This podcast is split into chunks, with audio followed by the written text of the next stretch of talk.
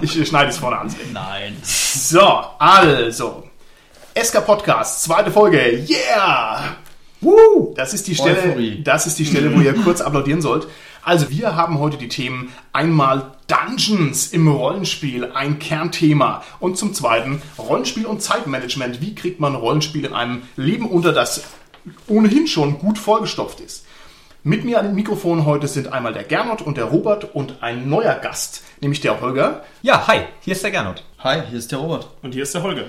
Wunderbar. Aber bevor wir hier mit den Themen weitermachen, es ist so, uns haben seit unserer letzten Folge eine Menge Leserbriefe erreicht. Und da wollen wir hier gerade mal reinschauen, was ich hier habe. Okay. Also, Gernot, der erste Leserbrief, der ist an dich gestellt. Oh! Und der ist verfasst worden von einer gewissen Jasmin aus Graz.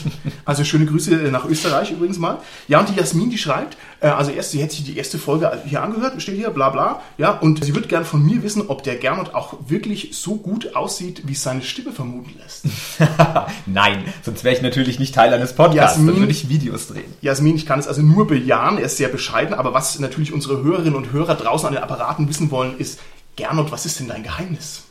Boah, was ist mein Geheimnis? Ähm, Geraspelte Karotten, exzellent, exzellent. So, und dann habe ich aber hier, ich habe Ich hier muss, nur mal mich, die... ich muss mich da auch immer sehr zusammenreißen, den Gernot nicht andauernd anzufassen. Ja, langsam, langsam, Robert, denn äh, ich habe hier den nächsten Brief, der ist an dich. Ja, und es schreibt also eine gewisse Yvonne aus Düsseldorf. Nur ein Mädchen als Zuhörer. Ja, aber selbstverständlich. Lieber Robert, äh, ich hätte eine Frage. Ich weiß nicht, ob es, also ist ein bisschen unsicher hier offensichtlich, äh, ob sie die auch wirklich stellen darf. Bist du bereit für eine knackige Frage? Immer noch. Lieber Robert, was muss man beachten, wenn man Winterreifen drauf montiert? Also das Wichtigste ist natürlich, die Schrauben festzuziehen. Ja. Tut mir leid, die richtige Antwort wäre gewesen, die Laufrichtung muss beachtet werden bei Winterreifen. Meine Damen und Herren, wir sind beim SK Podcast voll dabei und wir haben heute, wie gesagt, zwei knackige Themen und einen neuen Gast. Und wir, ich habe mir gedacht, beziehungsweise wir müssen erstmal den Holger kurz vorstellen. Lieber Holger, du bist heute neu mit dabei, bist hoffentlich ein häufig gesehener und gehörter Gast. Könntest du Hoffe ich uns auch. ja, wir werden sehen. Kommt drauf an, wie viel wegschneiden wird. Richtig, richtig. Kannst du uns vielleicht ganz kurz deinen Nerd-Hintergrund beschreiben? Also was sind so deine Spezialgebiete? Was interessiert dich? Was hast du für Sachen schon, schon gezockt? So einfach mal einen allgemeinen Überblick, damit unsere Hörerinnen und Hörer wissen, auf wen sie sich hier einlassen. Okay, ich würde sagen, generelles Popkulturwissen. Also ich bin jemand, der ganz, ganz viele Fernsehserien schaut, viele Kinofilme sieht und natürlich auch das ganze Rollenspiel- und Computerspiel im Bereich abdeckt. Das ist auf alle Fälle richtig. Du bist also ein Mann, der sehr stark am Zeitgeist mit dran ist und das finde ich auch immer ganz äh, bewundernswert. Jetzt mal konkret zum Rollenspielhintergrund. Was hast du denn schon gespielt oder was sind denn so deine Hauptsysteme bisher? Denn Rollenspiel ist ja unsere zentrale Bauspiele. Bauspiele, Baustelle, um Gottes Willen. Ähm, ja, ich habe eigentlich erst relativ spät mit dem wirklich Rollenspielen angefangen. Also vorher natürlich die Bücher dazu gelesen, also die Romane. Mit DSA fing es dann an vor ein paar Jahren. Ohne Scheiß, du bist wirklich ein DSAler. Und, unter, unter anderem. Nicht schlecht, Ähm, schlecht. und jetzt in letzter Zeit Splittermond, Shadowrun. Und ich muss hier einen kleinen Shoutout geben. Ich wollte demnächst auch mal anfangen, das Laundry-Rollenspiel zu leiten, natürlich. Ui, schön. Ja. Das ist so ein Cthulhuides Bürokratie-Rollenspiel. Sehr schön, das klingt In interessant. einer Wäscherei. Ich hab's mir gerade gedacht. Das wird dann erklärt. Okay, alles klar, Holger. Nächste Frage. Kategorisiere dich selber nach den Qu- Quatuor Humoris, den alten griechischen Eigenschaften, die es schon seit 3000 Jahren gibt. Bist du eher der Phlegmatiker, der Sanguiniker, der Choleriker oder der Melancholiker? Los geht's. Mm, Sanguiniker und Melancholiker. Oh, das ist schon kaum gezögert bei der Antwort. Sehr schön, sehr schön. Okay, wir wollen gar nicht lange rumquatschen. Wir haben uns heute vorgenommen, den dicksten Knochen gleich zu Anfang zu kauen. Es könnte sein, dass wir eine zweiteilige Folge draus machen, weil es einfach immens viel drüber zu sprechen gibt. Wir wollen uns heute mal dem Dungeon widmen, also Dungeons im Rollenspiel. Und gerne, du hast es, du hast es schon schön gesagt, Dungeons und Dragons trägt schon im Namen. Man kann also sagen, das ist also eine, eine stilprägende Komponente für die ganze Rollenspielerei. Ne? Ja, also ich denke, die Dungeons sind stark verbandelt mit dem Pen and Paper Rollenspiel, alleine wenn man sich die Historie anguckt. Ja. D&D ist jetzt wie alt? 41 Jahre? Habe ich das richtig gerechnet? Ich Ich, glaube äh, ja, vier- meine vier- auch, 74 oder sowas. Und ich glaube, dass die damaligen Vorstellungen einfach sehr viel geradliniger waren als die jetzt. Ich will in mein Dungeon gehen, ich will das Monster schlagen und dann will ich den Loot einfahren. So. Richtig, und das ist ja auch eine Vorstellung, die sich nicht erübrigt hat, sondern wenn ich mir hier in meinem Rollenspielregal zum Beispiel Dungeon Slayers angucke, dann ist das ein Rollenspiel, das genau diese, diese Kernqualität von Rollenspiel wieder aufgreifen möchte und sich genau darauf konzentriert. Und ja, Ja, und außerdem, das Prinzip ist sehr beliebt. Es führt sich auch in, in diversen Brettspielen fort. Gerade Descent oder so ist da als Klassiker zu nennen. Es ist das gleiche Prinzip. Man geht in den Dungeon, verkloppt Monster und sammelt Epic Loot. Richtig, genau. Be bevor wir uns jetzt hier differenziert damit auseinandersetzen oder jedenfalls so differenziert, wie wir dazu in der Lage sind, würde ich euch beide gerne fragen, wie sieht's denn aus? Habt ihr irgendein prägnantes Dungeon-Erlebnis, im Guten wie im Schlechten? Irgendeine Sache, wo ihr sagt, das hat sich bei mir, das hat sich bei mir eingebrannt, das war für mich ein echtes Erlebnis. Ja, also vor einem halben Jahrzehnt oder Jahrzehnt, da habe ich Midgard gespielt und zwar die Seemeister-Kampagne. Das ist das Riesending, das eigentlich Midgard definiert, mit verrückten Parallelwelten und so weiter und so fort. Und da sind jede Menge Dungeons drinnen und leider, muss ich sagen, habe ich auch viele negative Erfahrungen gemacht, weil die Dungeons sich unmöglich in die Länge ziehen, wenn sie nicht richtig auf die Spieler abgepasst sind oder Rätsel unmöglich kompliziert sind. Gibt es eine Sache, wo du sagst, das hat mich total genervt, hier sind wir mal zehn Stunden dran gesessen in einem Ja, total langweiligen Dungeon? Bitte erzähl. Absolut, absolut. Wir waren in einem riesengroßen Dungeon und sind quasi in eine Parallelwelt gezogen worden und um da wieder rauszukommen, mussten wir ein Schlüsselwort sagen, das wir nicht kannten. Und die Lösung des Ganzen war quasi, man muss eine Map zeichnen und dieses ganze Dungeon interpretieren anhand seiner Geometrie. Und dann muss man irgendwie Bogen sagen oder so. Ich weiß es nicht mehr ganz genau, aber ich glaube, die Lösung war Bogen, weil das Ding war aufgebaut wie ein Bogen. Da kommt keine Sau drauf. Sehr schön. Ich äh, schieb vielleicht gerade selber noch eine Dungeon-Geschichte hinterher. Ich bin immer Spielleiter und muss immer Spielleitern und meine negativste Dungeon-Erfahrung war ein Dungeon in Aventurien, der von den vom Mittelreich in die dunklen Lande quasi wie Mordor so unter dem Gebirge durchging und das war eine Zwergenbinge. Und meine Spieler haben mir noch Wochen und Monate lang vorgehalten, dass es in dieser endlos langen Zwergenbinge keine Toiletten drin gab. Sehr schön. Und da hatten sie vollkommen recht. Ja, Stichpunkt ich Kausalität. auch gedacht, was ist mit diesem Dungeon los? Aber das ist mir natürlich bei der Vorbereitung niemals auch nur gekommen. Ja, genau, also das war so eine Sache. Robert, hast du noch Gut, das? Thema, um nochmal auf die Toiletten zurückzukommen, das wird eh meistens ausgeblendet beim Rollenspiel. Keiner will doch Genau. seinen Spieler äh, alle halbe Stunde in, zum nächsten Busch führen. Das machen wir ab jetzt. Wir machen so, Das ist die große Frage, wie detailliert spiele ich es aus?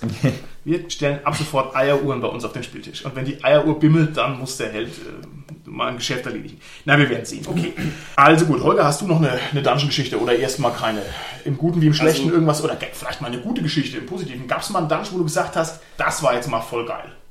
Bis jetzt noch nicht so wirklich. ich würde vielleicht das äh, Tomb of Horrors anbringen, also nie selber gespielt, aber das ist ja so ein ganz prägnanter Dungeon bei D&D, also der schwerste Dungeon ever, zumindest damals, mit überall Fallen. Also allein der Ja. Eingang ist Ja, schon ja. eine große Falle und dann, ja, ja, Spheres of Annihilation, was man alles will. Jetzt reden wir gerade relativ schlecht über Dungeons. Das hat natürlich auch sehr viele gute Aspekte. Das darf man nicht vernachlässigen. Der, der Dungeon wurde ja geschaffen, um erfahrene Spieler, die damals gesagt haben, ich habe den besten Charakter, ich kann alles zu fordern. Ehrlich, ja? Ja, Okay, ich Also bin... von Charakter- Gary Gygax persönlich. Ah, okay, alles klar. Ich kenne eigentlich nur die Ableitungen davon. Solche Sachen wie, wie Munchkin, wo man sich eben genau darüber lustig macht. Ne? Oder, also Dungeon ist ein heißes Thema und es begegnet einem auch immer wieder. Und wenn wir uns mal angucken, was überhaupt ein Dungeon ist, so von der Definition her, ist es schon mal überhaupt nicht einfach. Gernot, definier mal Dungeon. Was ist ein Dungeon? Also ich würde Dungeon aus meiner heutigen Sicht ganz anders interpretieren, wie man sich's vorstellt. Die Vorstellung ist immer gleich ein Kerker oder ein Verlies im Keller. Aber tatsächlicherweise interpretiere ich ein Dungeon als abgeschlossenen Raum. Das kann ein Raumschiff sein, das kann ein Magierturm sein, das kann sogar eine abgeriegelte Stadt sein zum Beispiel. Hauptsache ist, dass man quasi klare räumliche Grenzen hat. Und der Kerker ist der Klassiker. Interessanterweise funktioniert die Definition ja im Umkehrschluss nicht. Ich kann ja nicht sagen, überall wo ein geschlossener Raum ist, habe ich auch automatisch einen Dungeon. Das ist richtig. Also es ist gar nicht so einfach, das, das zu definieren. Das kommt ja aus dieser, aus dieser Folterkeller-Ecke, aus dem Mittelalter, ne? Äh, So vom, so vom ersten Gedankenbild her. Aber ein Dungeon kann auch ein futuristisches Dungeon sein. Was hatten wir vorhin äh, uns ausgedacht? Ein Raumschiff, ne? Oder bei Shadowrun eine Kanalisation. Das sind ja alles trotzdem Dungeon-Anlagen. Also wie würde man es jetzt definieren? Ich tue mich da sehr schwer, ehrlich gesagt. Vielleicht sollte man wirklich mal überlegen, was sind die Eckpfeiler eines Dungeons, also die klassischen Elemente. Was hat man? Man hat meistens Rätsel. Man hat oftmals einen Endgegner, viele Kämpfe, muss aber nicht sein. Und natürlich klassischerweise Fallen. Also das sind so die, würde ich sagen, die, die Basics oder die bekanntesten Elemente eines Ja, Dungeons. auf jeden Fall. Und ich denke, wenn die Spieler ins Dungeon gehen, dann ist die Erwartungshaltung auch ganz klar. Sie wissen, jetzt geht ein Dungeon los und dann, glaube ich, ist auch sowas wie eine Belohnung wirklich, wirklich, ja, wichtig für die Spieler, weil sie sich einer gewissen Herausforderung stellen, die nicht ohne ist. Was würdet ihr zu dem Ansatz sagen, wenn man behauptet, ein Dungeon ist vor allem ein sequenzierter Bereich? Also ein Raum A, Raum B, Raum C und das unterscheidet sozusagen den Dungeon von der Innenstadt einer mittelalterlichen Stadt, wo ich also das nicht so kann man Ja. das vielleicht äh, sich dem Ganzen so nähern? Ich, Doch, ja? kann, man, kann man schon und dadurch wird, finde ich, auch so ein bisschen der Erkundungstrieb geweckt. Also man, man geht von einem Raum in den nächsten und will natürlich das Geheimnis des Raumes lüften. Und warum ist der da? Wie geht's weiter? Und das hast du in der Stadt natürlich nicht durch diese große Räumlichkeit. Ist es da schwer, irgendwo das Ganze zu erkunden, weil es einfach zu viel Raum gibt. Und vielleicht ist ein Dungeon auch per se gefährlich. Das ist jetzt natürlich eine gewagte Aussage. Okay, das finde ich aber sehr richtig. Aber die Spieler, die sind alle gespannt und erwarten genau, was der Spielleiter sagt. Keiner läuft irgendwie wild durch die Gegend und, und macht irgendeinen Blödsinn, wie, wie es normalerweise im Rollenspiel ja doch sehr oft vorkommt. Mir hat mal ein alter Fantasy-Autor gesagt, der also auch diese ganze D&D-Zeit noch voll mitgenommen hat, dafür, da war ich eigentlich noch ein bisschen zu jung, also das ist schon vor meiner Zeit. Der hat mir gesagt, dass es eine Umstellung war, sozusagen im Spiel zu merken, ich bin nicht in einem Dungeon. Also das, das Dungeon war eigentlich der Normalfall für diese frühen D&D-Classics und dann diese Vorstellung, ich gehe jetzt in eine Stadt und ich habe in der Stadt eben nicht Haus A, Haus B, Haus C und muss die sequenziert durchmachen, sondern ich kann mich sozusagen frei drin bewegen in der Stadt, ohne Dungeon-Feeling. Also das war ein, ein Lernschritt. Ich kann das nicht be- bestätigen oder falsifizieren, aber das hat mich schon, da habe ich gedacht, Quatsch, für uns ist ja der Normalfall eigentlich der andere, dass ich gezielt in den Dungeon reingehe und nicht andersrum. Also im Normalfall spielt man ja die Stadt auch nicht extrem aus, im Sinne von, ich gehe jetzt Ja, wirklich äh, die Straße entlang Genau. und die Straße entlang und dann biege ich ab und dann muss ich erst suchen, wo ist der Händler, sondern man sagt halt, ich gehe zu dem Händler und man findet den halt einfach. Also man Ja. spielt diese Zwischenzeit nicht aus und das ist im Dungeon ja anders. Also da spielt man ja quasi alles. Dann würde, würde ich doch sagen, diese Sequenziertheit ist schon ein starker Aspekt von dem Ganzen. Ne? Auch irgendwie, dass es einen Eingang und einen Ausgang gibt, so einen ganz klar umrissenen. Ne? Gibt es ja jetzt im Finsterwald, den ich erkunden könnte, gibt es den ja nicht so. Sondern gehe ich halt rein und irgendwie wieder raus. Das ist also kein Dungeon. Genau. Ja, es ist schwierig, aber es ist auch sehr interessant. Okay, kommen wir mal zur ersten großen Frage. Warum überhaupt Dungeons? Warum, warum Dungeons? Äh, aus Spielleitersicht ist ein Dungeon relativ leicht zu managen. Ich habe einen abgeschlossenen Bereich, wie wir erörtert haben, und die Spieler gehen rein. Und ich weiß, sie gehen in Richtung A, B, C, aber dann war's das auch. Und ich kann quasi äh, die Zeit gut absehen und kann die Handlung gut absehen. Okay, interessant. Warum gehe ich als Spieler in den Dungeon? Weil es ein Ort der Gefahr ist und der Herausforderung, wo ich also garantiert auf mysteriöse Zustände stoße. Es ist Also unübersichtlich. Ich weiß nicht, was ist hinter der nächsten Ecke. Ich vermute Schätze und Geheimnisse, Mysterien, die ich lösen kann, richtig? Im Normalfall hat man ja eh einen Abenteuer-Hook, der einen in den Dungeon zieht. Also außer man läuft jetzt durch die Finsternis und durch den finsteren Wald und hat dann die Höhle, wo man einfach reingeht. So, ich interessiere mich jetzt mal, was da in der Höhle ist. Ich habe auch als, da ich ja immer der Spielleiter bin, habe ich also immer dieses ganz ungute Gefühl, was mache ich, wenn die Helden nicht in den Dungeon reingehen? Ja, was ja oft eine sehr rationale Entscheidung wäre, ne? Aber wenn sie mal drin sind, sind sie wie die Maus in der Falle. Aber Oder was macht man mit den, mit den Begleitern? Irgendwelche Packesel oder Pferde? stimmt. oh Gott, das. Pferd. Der Parkplatz vor dem Dungeon? Nein. Es ist wirklich ein Problem, denn wir haben Ja. immer diese klassische Rolle der Ritter oder sowas und der hat sein Pferd dabei und das Pferd geht partout nicht in den Dungeon rein. Das ist doch logisch. Was macht man? Man blendet es dann meistens aus oder Ja. bindet es halt vor dem Dungeon an den Baum oder. Okay, Dungeons sind pferdefeindlich, haben wir es schon hier. Also, Gernot, du hast gesagt, Dungeons sind schön vorzubereiten. Ja. Weil die Spieler normalerweise diesen Ablauf der, der Räumlichkeiten, wie man es erwartet, durchmachen. Ja, Also, streng, streng einhält oder mehr oder weniger streng einhält. Also ich kann planen, wie der Holger gesagt hat. Also ich habe einen Aufhänger. Die Spieler haben eine gewisse Intention, suchen das Dungeon, gehen hinein und dann schmeiße ich ihnen einfach Steine in den Weg. Und zwar maßschneide ich das natürlich nach den Spielern. Ich denke mir, wow, ich habe lauter Rätselfreaks, dann überlege ich mir Rätsel, an denen sie sich die Zähne ausbeißen. Ja. Und ich hock da und grins. Ja. Und die Spieler rätseln und rätseln und das macht Spaß. Wenn ich jetzt aber andere Spieler habe, den, den Krieger, dann mache ich halt Monster hin. Das dauert auch oftmals eine Stunde oder mehrere Stunden, bis sie die erledigt haben und jeder kommt auf seine Kosten. Ich würde sogar so weit gehen, dass ich behaupte, dass gerade für Rollenspiel-Einsteiger in Dungeon-Abenteuer das Beste ist, um Absolut. überhaupt mal ein Spiel kennenzulernen Absolut. oder überhaupt mit dem Thema Rollenspiel in Verbindung zu kommen, weil eben genau aus den Punkten, es ist sehr geradlinig. Jetzt, ich muss hier nochmal nachfragen, gibt es eurer Erfahrung nach auch Dungeons, die eben nicht geradlinig sind? Also ich kenne auch eher so die, wie ihr mir das beschreibt, man geht rein, geht raus und hat zwischendrin Ja. zehn Räume. Kennt ihr aus der richtigen Spielpraxis Dungeons, die so 200 Räume drin haben? Also wo, wo keine Ahnung, wirkliche labyrinthine äh, Anlagen. Also ich, ich habe sowas noch nicht, noch nicht gesehen, seit vielen, vielen Jahren wenigstens nicht mehr. Also richtige Labyrinthe würde ich sagen nein, aber es gibt oftmals Dungeons, die halt eine ganz zentrale große Höhle oder einen großen Eingangsraum haben und dann gibt es halt zig Wege, die man erstmal laufen muss und man kann natürlich sagen, okay, Richtung alte Videospiele, Doom oder so, ich muss erst die blaue Keycard finden, dann die rote Keycard, dann die gelbe Keycard und kann mich so erst vorarbeiten, also sehr, sehr geradlinig Ja. oder man macht halt alle Türen auf und dann ist erstmal Erkunden angesagt. Oder eine Kanalisation hat ja meistens auch mehrere Ein- und Ausgänge. Ja. Und das haben wir ja vor uns festgelegt, dass das auch ein Dungeon ist. Das Problem ist aber, wenn mein Dungeon wirklich 30 Räume hat und die Spieler stellen das fest, dann gehen die in der Regel in jeden Raum rein. Also dann braucht das Ding auch ein, zwei Tage, bis es durchgeforstet ist. Ja. Und das kann auch frustrierend sein. Ich Also, wollte es gerade sagen, das ist auch ermüdend ab einem gewissen Punkt. Und es es ist vor allem dann ermüdend, wenn die Atmosphäre zugunsten der Technik in den Hintergrund tritt. Also sobald ich also mit dem, mit dem Öffnen der Tür keine sagenhafte Welt mehr dahinter vorfinde, sondern sobald es irgendwie der 14. Raum ist und ich gehe nur rein und sage, was ist drin, zwei Kisten, zwei Säcke, eine alte Schwert, ein Goblin oder was auch immer, dann ist es schnell langweilig. Und ich finde, so ist, funktioniert auch ein Dungeon eigentlich nicht. Jedenfalls Ja. aus Spielleiterperspektive, weil dann sagt man, oh, wo ist noch eine Tür, da links, bla bla. ein Dungeon lebt eigentlich vom Spannungsbogen. Die Spieler müssen sich denken, was ist im nächsten Raum? Oh mein Gott, ich habe Angst. Und diese Angst geht einfach verloren durch Routine. Und deswegen sollte ein Dungeon eher klein sein. Damit meine ich nicht eine kleine Fläche haben, sondern einen relativ übersichtlichen Handlungsstrang. Das ist ein sehr, gutes, ein sehr guter Aspekt, den du, den du da nennst. Das Dungeon hat ja im Normalfall auch den Endboss oder den Endgegner als prägnanten Punkt. Und das würde jetzt natürlich deine These stützen, dass das irgendwie so einen dramaturgischen Aufbau hat, der irgendwo hinläuft.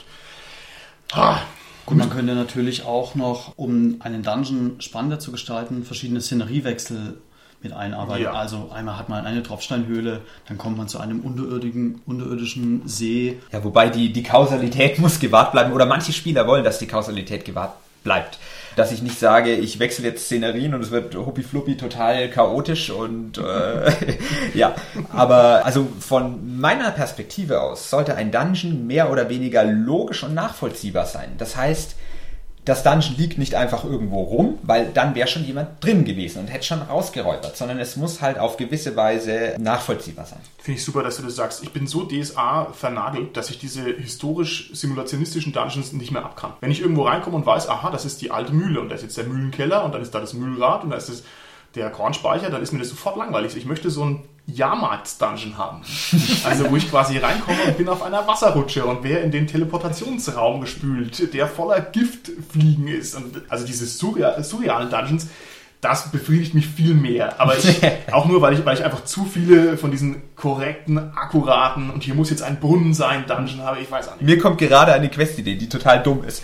Ähm, wie wär's, wenn einfach mal die Spieler Drogen bekommen und dann sind sie in einem Traum-Dungeon und da geht's drunter und drüber und die müssen das Dungeon lösen, sonst werden sie nie wieder wach. Das ist gut. Kenne ich leider schon. Ah, schade, das macht schade. nichts, das ist schön. Dieses, kennt das sonst noch jemand? Dieses verrückte Zwergentraum, DSA, Anfangsabenteuer? Nein. Nein, ich kenne Keine das Ahnung, keine Ahnung. Also, keine Ahnung.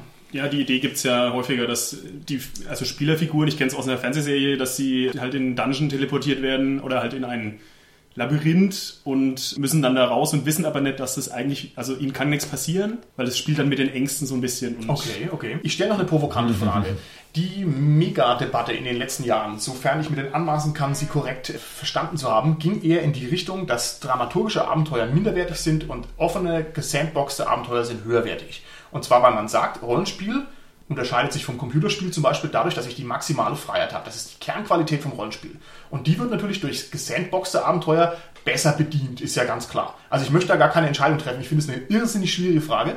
Aber auf Basis dieser Überlegung müsste man ja eigentlich sagen, in Dungeon ist eigentlich ein schlechtes Rollenspielding, weil ich die Freiheit nicht habe. Und Robert, du hast vorhin gesagt, dass das ja eher was für Einsteiger ist, weil es eher ein bisschen in eine Richtung geht und du hast gesagt, es ist auch leichter für den Spielleiter. Ja, ist es jetzt schlechteres Rollenspiel, wenn ich Dungeon mache oder nicht? Also auf der Basis dieser einmal gelenkt irgendwie schlechter oder offen irgendwie besser? Was sagt ihr dazu? Also erfahrungsgemäß killt ein Dungeon das Rollenspiel. Zwar kann es wahnsinnig spannend sein und hat auf jeden Fall eine Berechtigung, aber es ist nicht so, dass die Leute dann ihren Charakter wahnsinnig brillant ausspielen, wenn sie im Dungeon sind. Alle hören einfach nur zu und sagen, ich taste mich vorsichtig vorwärts, ich schaue nach Fallen und so weiter und Ja. so fort. Genau, und meistens geht ja auch einer vorne weg, sage ich jetzt mal, und den trifft letztendlich Der alles, die Prügel. sämtliche Fallen und äh, ja. Vor allem ich als Meister muss dann auch immer noch so fragen. Na, muss dann immer fragen, wer von euch geht denn jetzt nachher, geht denn jetzt vorne weg? Und dann ist halt schon klar, da kommt jetzt irgendwas. Habt ihr an die Fackeln gedacht? Habt ihr an die fucking gedacht, richtig, richtig. Also das ist eine spannende Frage. Also ihr würdet sagen, ist weniger wert, ist eigentlich ein schlechteres. Vom rollenspielerischen Standpunkt her ja, aber wie gesagt, es hat absolut seine Berechtigung, denn wenn die Spieler nur rumrennen und Detektivquests lösen, dann ist das auch für manche Personen einfach langweilig. Von Ja. daher, ich sag mal, die Abwechslung macht. Ich würde das auch weniger schwarz und weiß betrachten, sondern ich finde auch, man kann selbst in einem sehr linearen Dungeon immer noch für die eine oder andere Überraschung sorgen Ja. und auch für das ein oder andere Rollenspielerlebnis. Zum Beispiel irgendwelche Charaktere, die dann in dem Dungeon auftauchen, die vielleicht gefangen sind oder oder oder, um so das Rollenspiel zu fördern. Also Ja, stimmt, das ist echt gut. Also wenn, wenn ein Dungeon eine Wendung hat im Prinzip. Oder so, genau. Ja.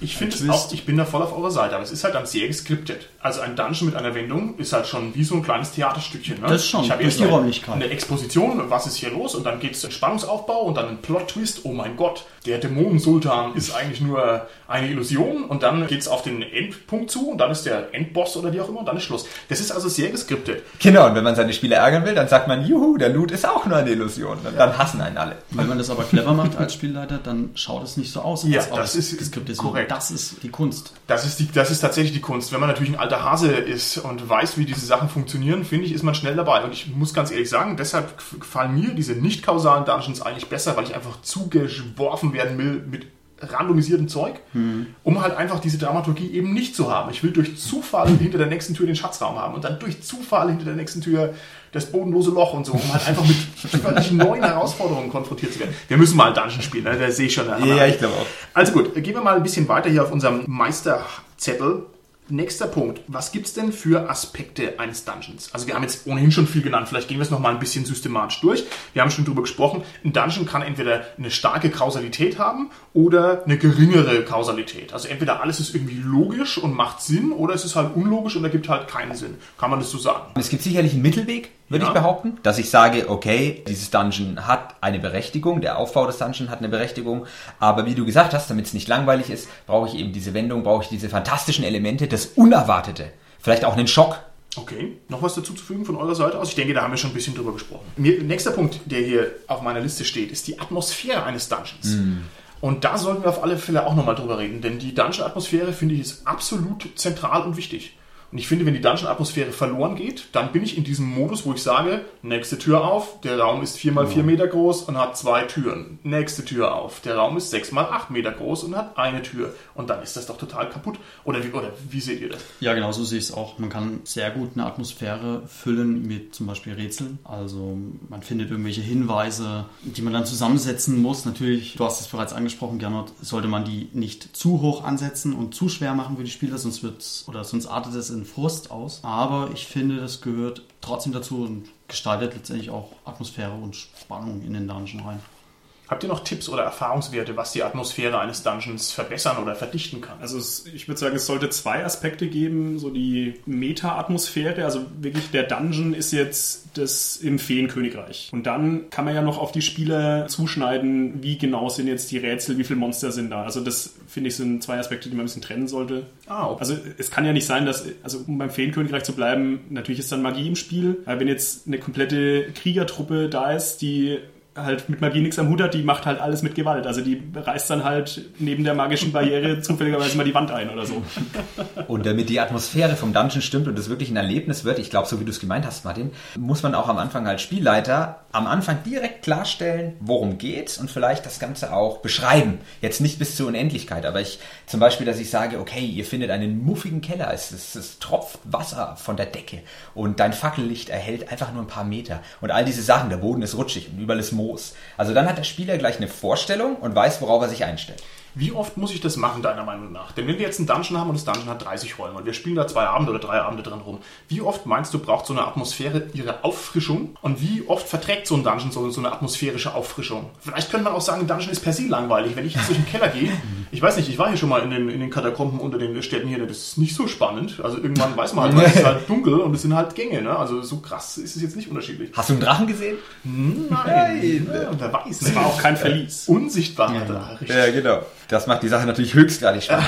Nein, also ich glaube, gerade der Anfang ist wichtig, dass man gut startet, weil sonst fährt sich einfach ein falsches Bild fest im Kopf des Spieler. Dass ich das am Anfang, wenn der Spieler noch keine Vorstellung hat, dann forme ich dieses Bild und dann frische ich es nur an wenigen Punkten wieder auf, glaube ich, weil wenn der Spielleiter einfach die ganze Zeit reinquakt und beschreibt, ist auch blöd. Was haltet ihr eigentlich, also das ist jetzt ein anderes Thema, aber was haltet ihr vom Einsatz von atmosphärischer Musik in Dungeons?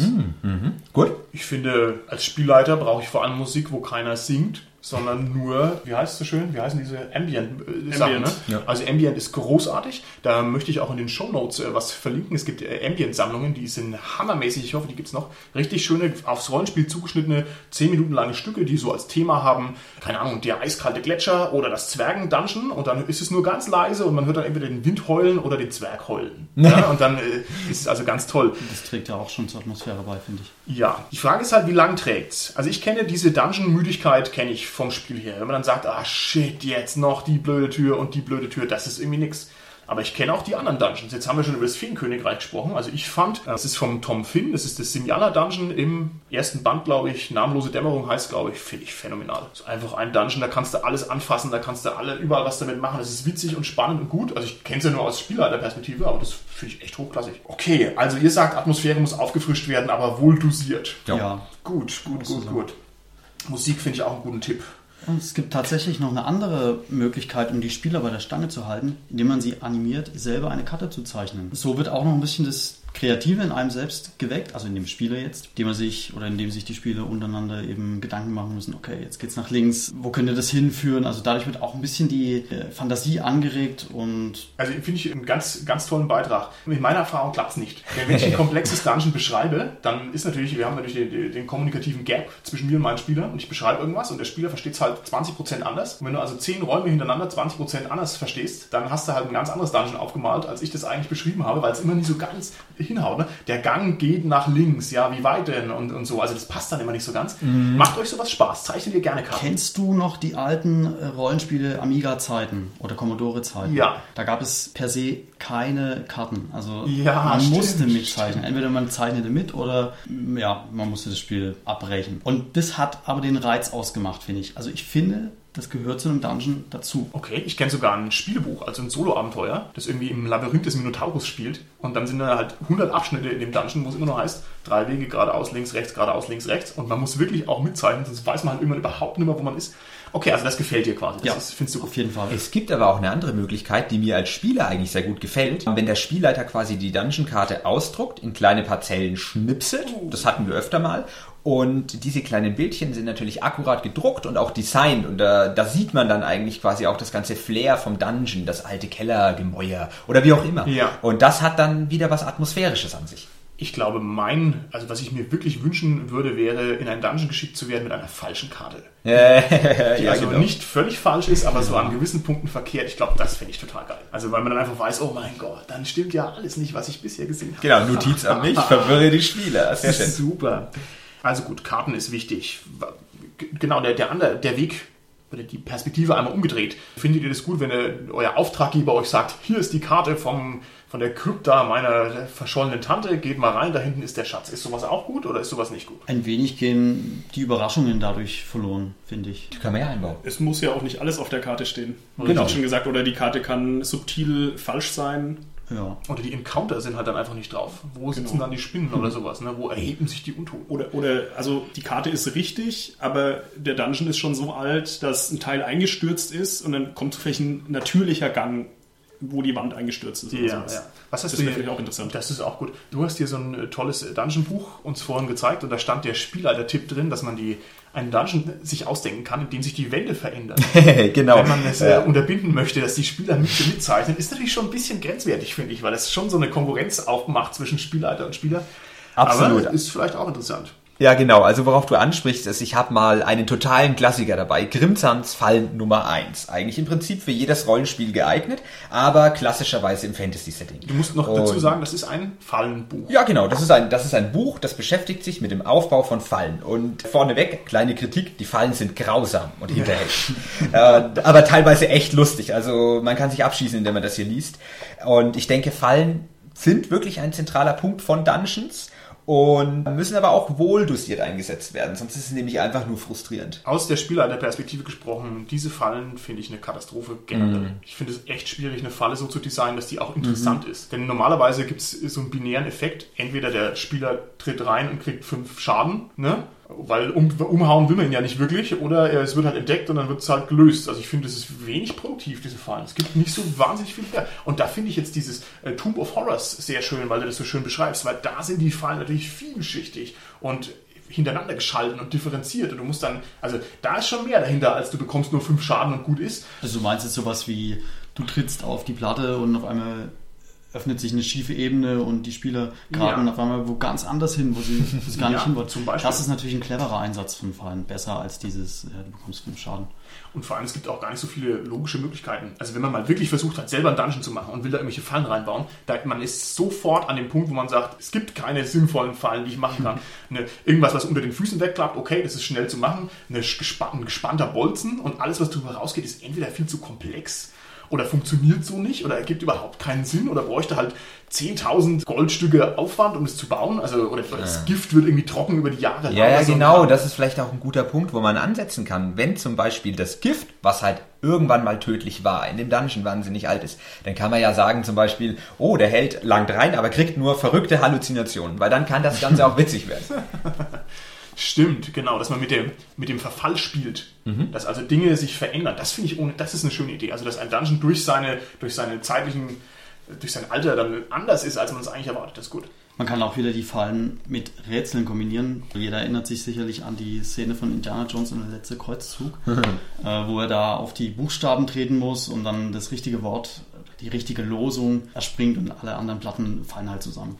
Also das ist zum Beispiel eine sehr, ein sehr positives Beispiel. ich. Wir hatten auch öfter mal tatsächlicherweise eine Sanduhr am Tisch und dann heißt okay Leute, Raum im Wasser steigt an. Ich drehe die Sanduhr rum, ihr habt Zeit. Das ist wahnsinnig gemein, aber danach sind die Spieler happy, wenn sie es gelöst haben, weil man kann sie dann auch mit Schätzen überhäufen und dann haben sie ein gutes Gefühl nachher. Mit Schwimmflügeln. Finde ich, also das finde ich ganz toll. Das würde mir auch hundertprozentig Spaß machen. Und dann nur Ingame-Gespräche erlauben.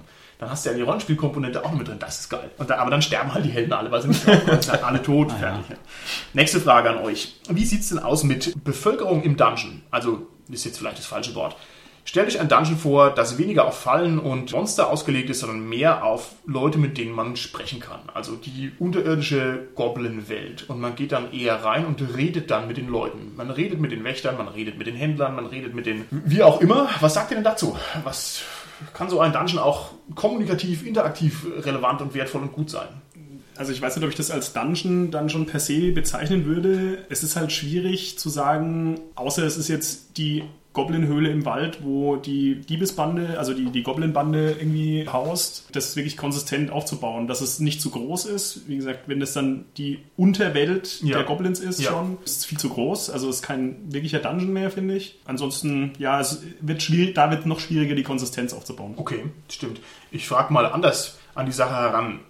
Wie viel wollt ihr in einem Dungeon überhaupt reden? Wird in einem Dungeon geredet? Normalerweise tritt das eher in den Hintergrund, es sei denn, man redet vielleicht mit dem Geistwächter sonst wie was, der einen reinlassen muss, weil man irgendwie ein Rätsel lösen muss oder sowas. Also dann ja, also klassischerweise jetzt. Ich finde die Idee aber, dass man tatsächlicherweise etwas Interaktives einbaut, rollenspielmäßig sehr, sehr gut. Ich, ich finde schon, dass ein Dungeon irgendwie, da sind wir drauf geeicht, so funktioniert, dass ich hier mein, meine Fackel in der linken Hand habe und in der rechten Hand mein Schwert und da wird nicht viel geredet. Genau, Das klare halt Erwartungshaltung, Dungeon, ne? Aber Ja. sehr, Ja. sehr klar. Und dann ist es trotzdem so schwierig, diese Erwartungshaltungen genau auszusprechen. Ist schon verrückt. Okay, wie sieht es aus mit dieser Reihenfolge der Abenteurer im Dungeon? Ihr kennt es, ne? Was sagt ihr dazu? Holger, du gehst vor! Ja? Nur, nur weil ich der Zwerg bin. ah, okay. Ja, aber Ist das ein echtes Problem oder ist das, ein, ist das eigentlich ein lächerliches Problem? Das Dungeon ist schmal, das sind schmale Gänge. Es muss einer vorne laufen. Der hat die ganzen Encounter. Der findet das Gold, der tritt in die Falle, der trifft den Wächtergeist, ja, und der, ja, der hat halt quasi den ganzen Spielwert und der in Position 4 in der Gruppe, der wird vielleicht von hinten noch von Fledermäusen gecasht, wenn er Glück hat und ansonsten ist der nur reiner Support und muss die Klappe halten. Das geht doch nicht. Ja, aber wer sagt denn, dass, dass ein Dungeon nur ein Meter breite Gänge hat? Also man kann das Problem so einfach umgehen, indem man einfach die Wände drei Meter breit Okay. auseinandersetzt. Aber die Oder Kosten, aber- Robert, die Kosten. Denk an ja, Also ich finde, es gibt natürlich auch so eine, so eine natürliche Reihenfolge. Wenn es eine gut gemischte Gruppe ist, dann ist schon der Krieger logischerweise vorne, mehr oder weniger logischerweise, und der Heiler ist halt ein bisschen weiter hin oder in der Mitte, dass er den Überblick über die ganze Gruppe hat und sagen kann, okay, jetzt passiert was, ich mach schnell den Heilspruch oder... Würde der Heiler sagt ja eh, der muss ja eh mal hinten sein. Das ist wie der Bade. Ja, eben, das ist ja, das, das ist ja, Alle Mut plus eins. Oh. aber das ist ja genau das, was ich meine. Also das ist diese natürliche Reihenfolge, die sich Okay. ein bisschen aus dem, aus der Gruppe ergibt schon. Die würde sich dann logischerweise auch im Hexenwald ergeben, wo es kein Dungeon ist. Ja, kann man das so eigentlich sagen? schon. Das Ganze kann man aber brechen, indem man sagt, okay, die ganze Gruppe, tritt- äh, Gruppe tritt in den Raum rein und dann geht eben das Ereignis los. Dann ist jeder mit eingebunden. Man muss das Dungeon quasi nicht auf die Gänge reduzieren, sondern ausweiten dann eben auf die Räume und so weiter und so fort. Das ist halt quasi das Gleiche, was der Robert gesagt hat. Ich mache halt keine Gänge in dem Sinne, sondern ich mache halt Raum an Raum an Raum, mehr oder weniger. Dann macht es auch Sinn. Ja. Größtes Spielleiter-Desaster ist natürlich, die Gruppe trennt sich im Dungeon. Also in meiner, in meiner Wahl. Das ist völlig bescheuert. Dann kann ich meiner Entertainment-Pflicht nicht mehr nachkommen, weil dann muss ich sagen, so, ihr vier müsst jetzt mal eine halbe Stunde zuhören, während ich mit einem allein ein Rollenspiel mache und das ist doch super schlecht. Oder noch schlimmer, den Raum verlassen. Ja, genau. Die Tür geht zu, du bist allein im Raum. What? Und dann Nein. ja, ist halt Rollenspiel kaputt im Prinzip. Genau, hol dir ein Bier und geh auf Toilette. Also mein Tipp ist tatsächlich, und das ist natürlich ein lächerlicher Tipp, weil es auch die Freiheit der Spieler immer so einschränkt, aber wir haben es so, dass ich einfach laut sage, die Gruppe trennt sich nicht und dann trennt sie sich nicht. Und da haben wir dieses Problem nicht und das ist natürlich ein bisschen albern, aber ich finde es schon sehr funktional. Es funktioniert halt dann trotzdem. Das treibt halt auch die Geschichte voran. Ja. Ja, und schafft eben die Situation, dass einer nicht, wie du schon sagst, zehn Minuten lang nichts zu tun hat. Und die anderen, Zehn Minuten ist noch gut. Lass mal Ja. irgendwie so einen komplexen Kampf anfangen am anderen Ende vom Dungeon und der muss dann zweieinhalb Stunden Chips essen. Also das geht irgendwie auch nicht. geht's euch eigentlich genauso, dass ihr das Gefühl habt, in den klassischen Dungeons immer dieselben Proben zum Beispiel zu machen? Also irgendwie habe ich das Gefühl, es ist immer derselbe Ab Ablauf. Man geht in einen Raum, sucht zuerst entweder nach Fallen oder durchsucht den Raum. Dann lauscht man oder keine Ahnung oder schaut, was, was wie geht der Raum weiter. Also es, irgendwie sind es immer dieselben Abläufe, habe ich so das Gefühl. würde ich sagen, kommt ein bisschen auf den Raum an. Also wenn das jetzt ein, wie der Martin das dann äh, immer gern mag, so ein Dungeon ist, jeder Raum ist irgendwie anders, und dann ist es halt der Kaleidoskopraum, wo irgendwie äh, lustige, lustige bunte Lichter sind, dann ist man ja erstmal abgelenkt als Spieler Ja. und als, auch als Charakter natürlich. Und dann als Stilmittel musst du die Disco-Kugel anmachen. Oh, oh. Proxys im Rollenspiel. Ich habe hier, oh, da habe ich auch einen guten Interviewgast, der das zu seinem Markenzeichen erwählt hat, nämlich die richtige Proxys ein. Der würde das machen, der würde eine Disco-Kugel wirklich benutzen. Und das ist sehr interessant. Vor allem spielt der Cthulhu, das heißt, da kannst du wissen, was der für Proxys äh, sich anschafft. Boah. Und den werden wir auf alle Fälle hier noch ans Mikrofon bekommen. Nächste Frage an euch. Ich gehe mal einfach im Rahmen der Spielpraxis ein paar Sachen durch und ihr sagt mir, was euch dazu einfällt. Schlauch oder Labyrinth, lieber Holger? Weder noch.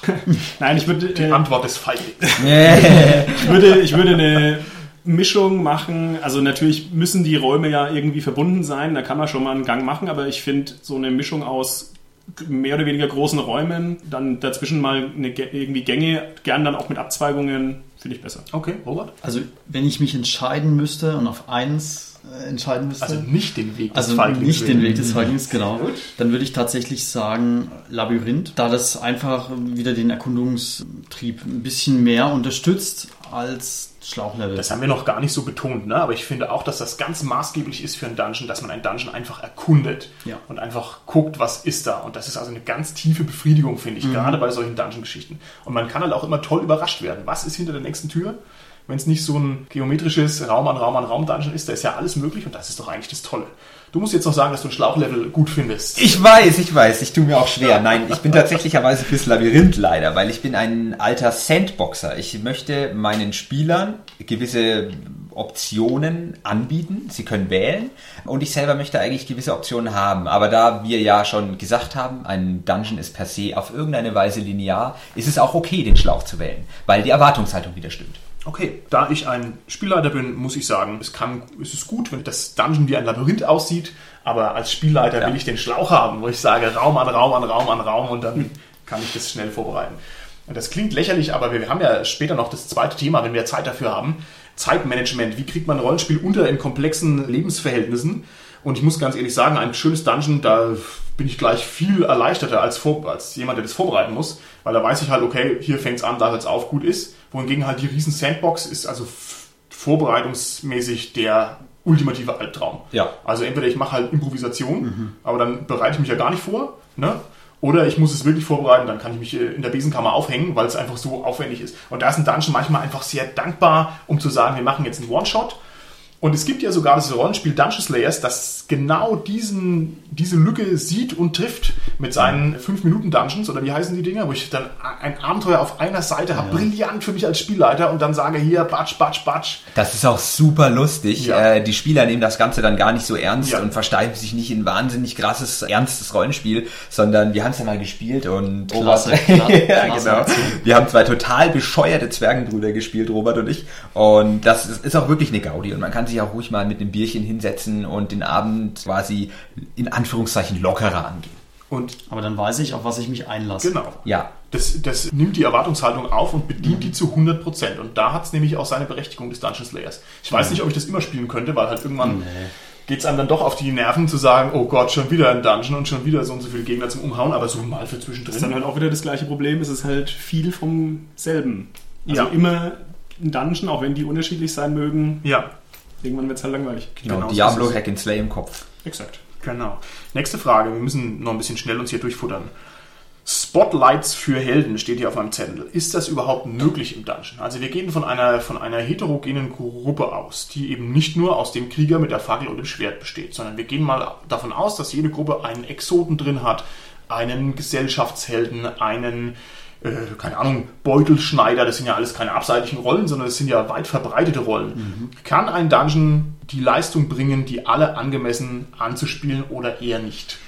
Ja, eindeutig ja. Und ich denke, das ist die Aufgabe vom Spielleiter, genau dafür zu sorgen, dass alle angesprochen werden. Und da kommt das hier wieder ins Spiel mit der Kommunikation, vielleicht mit einer Rasse, die dort lebt, oder tatsächlicherweise mit einem Wächter, der den Eingang versperrt, oder den Rätseln. Und die Rätsel, die kann ich so designen, dass ich einmal die Spielfigur abpasse. Und den Menschen dahinter, weil der Mensch natürlich auch stark definiert, was, was der Charakter macht, unabhängig davon, wie der Charakter aufgebaut ist. Das ist eine sehr schöne Antwort. Ich denke, wir sind da ganz tief im Rollenspieltheoretischen Bereich drin. Also, was mache ich jetzt, wenn du einen Zuckerbäcker spielst? Ne? Das ist ein schönes, äh, das wird immer so als halb ironisches Beispiel genommen für, für DSA. Das ist ja möglich, du kannst ja einen Zuckerbäcker spielen. Und jetzt ist die Frage, muss ich als Meister dann Zuckerbäcker-Abenteuer präsentieren? Oder nicht? Und ich finde, das trifft einen wunden Punkt, weil es ist ja die Frage. Also muss ich dir dann so weit entgegenkommen, dass ich sage, hier, Zuckerdiebstahl in der Bäckerei? Oder muss ich sagen, du bist jetzt mit deinem Zuckerbäcker ins Dungeon reingekommen, dann verreck halt da drin. Weil, und das ist ja nicht mal gemein, das ist ja nicht mal gemein gedacht. Es gibt eine ganze Rollenspieltheorie, heißt irgendwie Ars, irgendwie, keine Ahnung, was, herausforderungsorientiertes Rollenspiel. Die würden ganz klar sagen, wenn du mit dem Zuckerbäcker ins Dungeon gehst, dann wirst du da wahrscheinlich drin draufgehen. Aber wenn du es schaffst, ist der Erfolg umso höher und dann bist du umso stärker belohnt. Also die würden dieses, die würden sagen, okay, ziehen wir konsequent durch. Das teile ich. Ja. Ja, aber das hieß ja dann, das wäre ja dann das Gegenteil von dem, was du quasi vorher gefordert hast, nämlich dass ich als Spielleiter dir entgegenkommen muss. Und gerade im Dungeon finde ich es schon schwer, den, den Balletttänzer zu bedienen und den, die, die Kurtisane oder bei wen auch immer. Das ist ja schwierig. Nicht unbedingt, weil ich designe ja das Abenteuer und das Dungeon vielleicht als Teil des Abenteuers nach meiner Gruppe. Also ist zumindest bei mir so. Ich schaue mir an, wen habe ich in der Gruppe, was sind die und dann maßschneide ich was. Und in meiner Welt gibt es eine, das Killer-Dungeon, das den Zuckerbäcker sofort killt. Okay. Wenn er reinläuft, ist er schuld, aber ich halte es ihm nicht unter die Nase. Aber wenn er sucht, kann er rein. Okay. Das ist das Sandboxen wieder einfach. Okay, aber das heißt dann, in dem Dungeon ist dann der Zuckerbäcker am Arsch. Da wird er eben nicht bedient. Also Ja. ist das die Aussage. Ja, wenn, er- wenn er das möchte. Ich meine, Ja, ähm, natürlich, die Goblin-Königin wünscht sich ein Omelett. genau. Ja, aber- dann äh, geht's halt doch. Das, das Problem hast du generell, finde ich. Du kannst auch nicht in einem sehr sozial angehauchten Abenteuer einen total dummen Orkschlechter äh, bedienen. Also, oder schwieriger als den äh, Social-Charakter, der halt mit allen gut interagieren kann und, Und auch darauf das spezialisiert ist letztendlich. Also, das ist eh schwierig, da einen Spagat zu finden. Es, das, auch das lässt sich anpassen. Ja, ich würde sagen, es sollte zumindest für die Rätsel und für die Fallen immer mehrere Optionen geben. Oh, also, das also das habe ich ja vorhin schon mal Ah, angesprochen das mit klasse. magische Barriere. Ich hau einfach ein Loch in die Wand daneben. Das Ähm, finde ich, ganz- finde ich ganz wichtig. Das, wäre auch also nee, weil, weil dann ist es auch nicht so schwer. Also das ist ja schon so ein bisschen das maßgeschneiderte in Anführungsstrichen. Ich habe einfach die, die Grundstereotypen oder Archetypen äh, Krieger, Social, Dieb und so weiter und so weiter. Und dann mache ich halt irgendwie eine Lösung für jede, jeden von diesen Archetypen. Oder vielleicht für ein oder für zwei auf jeden Fall immer und dann vielleicht noch für einen dritten dazu und dann kann die Gruppe das herausfinden. Und ich finde auch, dass das eine Menge von Problemen löst, weil dann ist auch dieses Dungeon nicht mehr so linear. Dann wird es Ja, auch genau. gleichzeitig komplexer und ich habe mehr Entscheidungsfreiheit und sowas.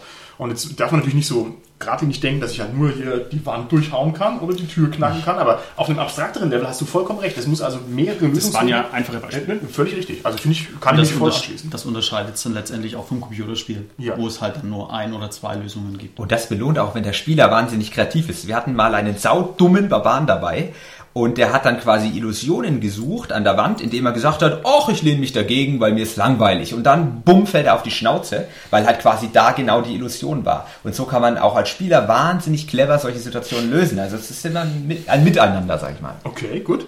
Letzte Sache noch vielleicht. Am Ende des Themenblocks zu Dungeons muss natürlich jetzt auch der Endgegner stehen. Ja. Also, Endgegner, was habt ihr da für Erfahrungen? Was habt ihr für, für, was für Probleme seht ihr da? Was habt ihr für Empfehlungen? Kennt ihr einen guten Endgegner? Habt ihr mal einen schönen Endgegner getroffen in einem Dungeon? Also ich eher im Computerspiel, muss ich sagen. Ja. Also der typische, der typische Singleplayer-Shooter, keine Ahnung, habe ich auch schon lange keins mehr gespielt, aber das hat ja immer so den schwersten Gegner zum Schluss. Das kenne ich. Im Dungeon? Ja, wir hatten mal, auch bei Dungeons and Dragons, das ist ein Weichen her, da hatten wir tatsächlich mal eine, eine Verschwörung von Vampiren aufgedeckt und da ging es dann letztendlich um den Vampirfürsten am Ende des Dungeons und der hatte halt die Fähigkeit, sich unsichtbar zu machen während des Kampfes. Okay. Und die Spieler mussten dann halt irgendwie eine Lösung finden, wie sie ihn sichtbar machen konnten. Mehl ausstreuen. Ohne Scheiß Mehl. Zum Beispiel.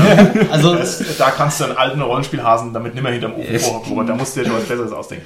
Aber das, die- fand ich, das, das fand ich halt tatsächlich ganz, ja, ganz interessant und einen ganz äh, spannenden Ansatz.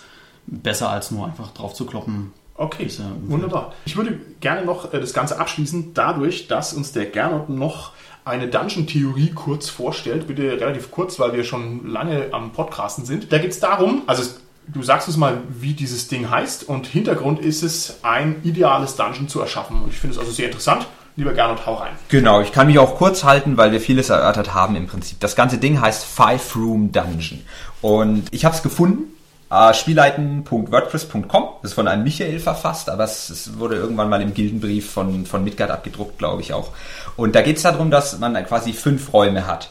Und das kann auch quasi im übertragenen Sinne ja, interpretiert werden. Ich habe quasi den Eingang, da wird das, das Flair klar, da habe ich Sicherheitsvorkehrungen, einen Wächter, eine Falle, ein Versteck, irgendwas, das mir zeigt, aha, hier ist ein Dungeon und ich muss Leistung bringen, um reinzukommen. Und vor allem habe ich auch schon dann das Gefühl dafür bekommen, ne? weil wenn dann gleich eine Falle da ist, weiß ich, oho, Ja, Falle ist mhm. im Bereich des Möglichen. Ne? Und wenn da eben hier die, der Wächtergeist ist, dann denke ich halt, oh, Geister im Dungeon. Das sind ja ganz unterschiedliche Welten. Habe ich das so richtig verstanden? Das hast du richtig verstanden und ich kann gleich mal Hinweise streuen eben. Genau. Und der Raum ist quasi auswechselbar mit, mit dem zweiten, in dem auch ein Rätsel stattfindet, um eben Rollenspieler und Rätsellöser zu befriedigen und auch ein bisschen Köpfchen abzuverlangen. Und danach baut sich das Ganze eben vom Spannungsbogen auf. Ich habe den dritten Raum, da ist der Trick oder der Rückschlag, so wird's genannt. Da baue ich Spannung auf, kann eine Wendung einbauen einfach, wie zum Beispiel, und das ist wieder von der Homepage, ihr könnt es ja mal googeln einfach, Five Room Dungeon.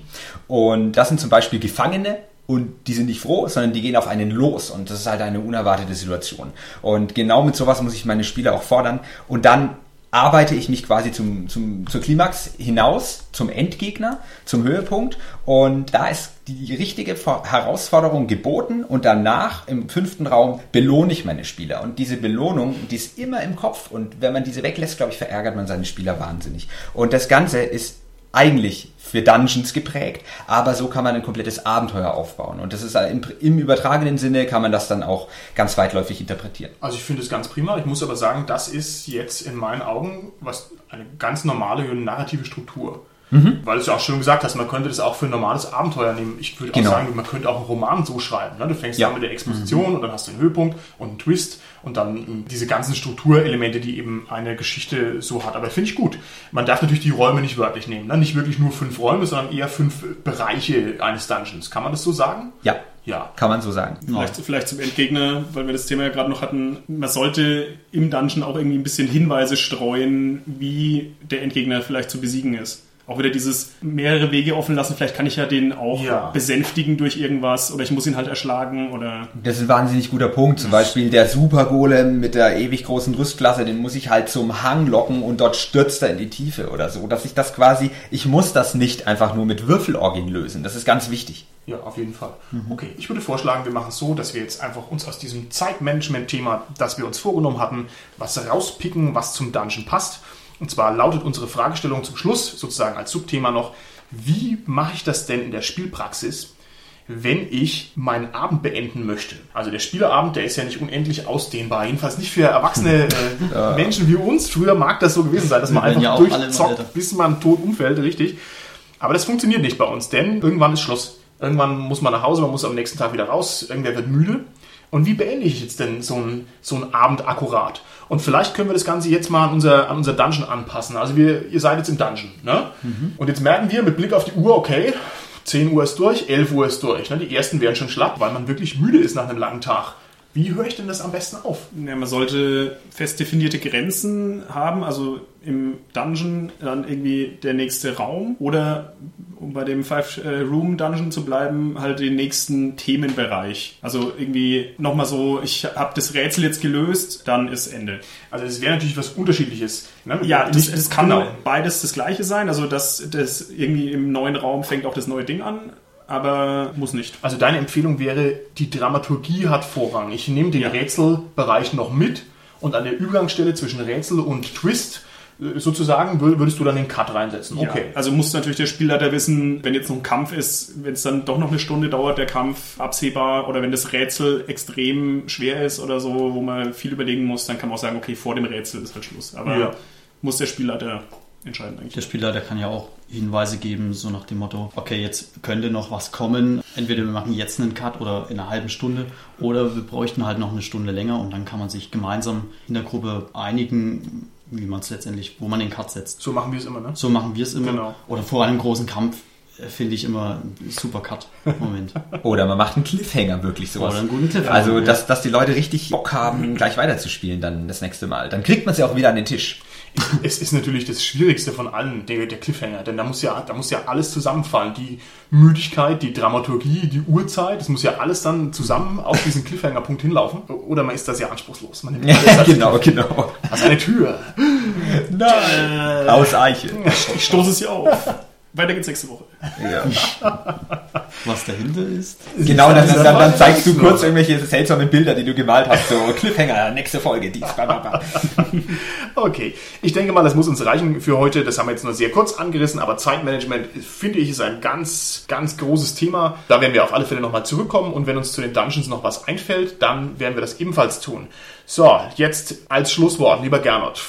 Puh. Ja, Dungeon ist eine gute Sache, ist für den Spielleiter leicht und eignet sich sehr gut als Einführung. Sollte aber für erfahrene Rollenspieler wohl durchdacht sein, wegen rollenspielerischen und Rätsel, Rätselaspekten und nicht nur Dungeons verwenden. Ja, finde ich ein gutes Schlusswort. Okay, also gut, dann auf Wiederhören bis zur nächsten Folge und dann sind wir hiermit raus. Tschüssi, ade. Servus. Ciao!